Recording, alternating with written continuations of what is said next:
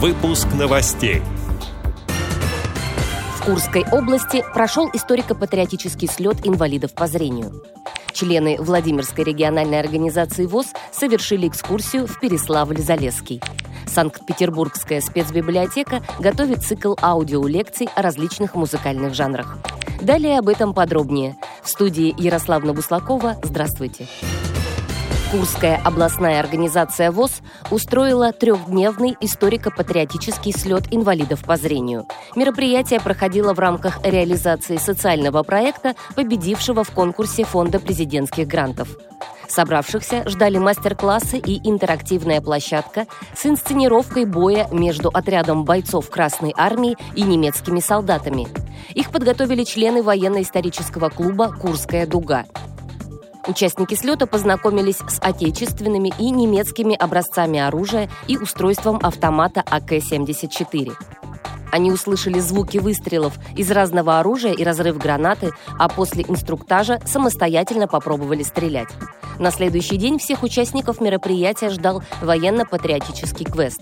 Он включал в себя 9 станций и викторину «Жизнь туриста». Одна из станций квеста была ориентирована на предоставление информации об истории битвы на Курской дуге. Малыми группами ВОСовцы накладывали медицинские повязки, познавали азы топографии, получали информацию о способах химической защиты человека. Также заведующая Обаянского краеведческого музея провела для них лекцию о событиях в этом районе в годы Великой Отечественной войны.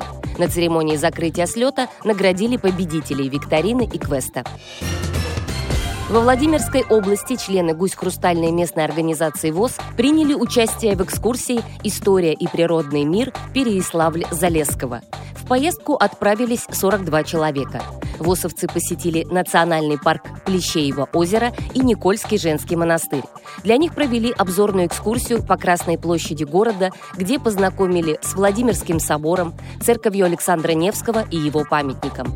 Группа совершила экскурсию по Никитской слободе, а также посетила Святой Источник, где желающие могли искупаться в купелях и набрать воды. Как передает Медиавоз, участники поездки надеются в ближайшее время посетить и другие города Золотого кольца России.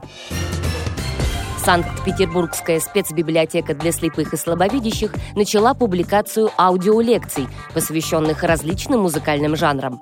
Первая лекция «Трофейный танго. Германия» доступна на сайте и в официальных группах библиотеки «Точка зрения» в соцсетях. Лекция рассказывает об истории танго в Берлине, ставшем к середине 30-х годов прошлого века центром этого музыкального жанра в Европе. Слушатели знакомятся с творчеством композитора Хуана Лосана, принесшего традиции аргентинского танго в Европу. Также их ждут произведения композитора Барнабаса фон Гетци, в которых звучит венгерская скрипка. Лектором стал Кирилл Красиков, исследователь истории танго, опытный танцор и диджей. В сентябре библиотека планирует выпустить следующую часть аудиолекций. Они будут посвящены танцовщице танго и актрисе Аде Фалькон, а также музыкальному жанру ритм энд блюз.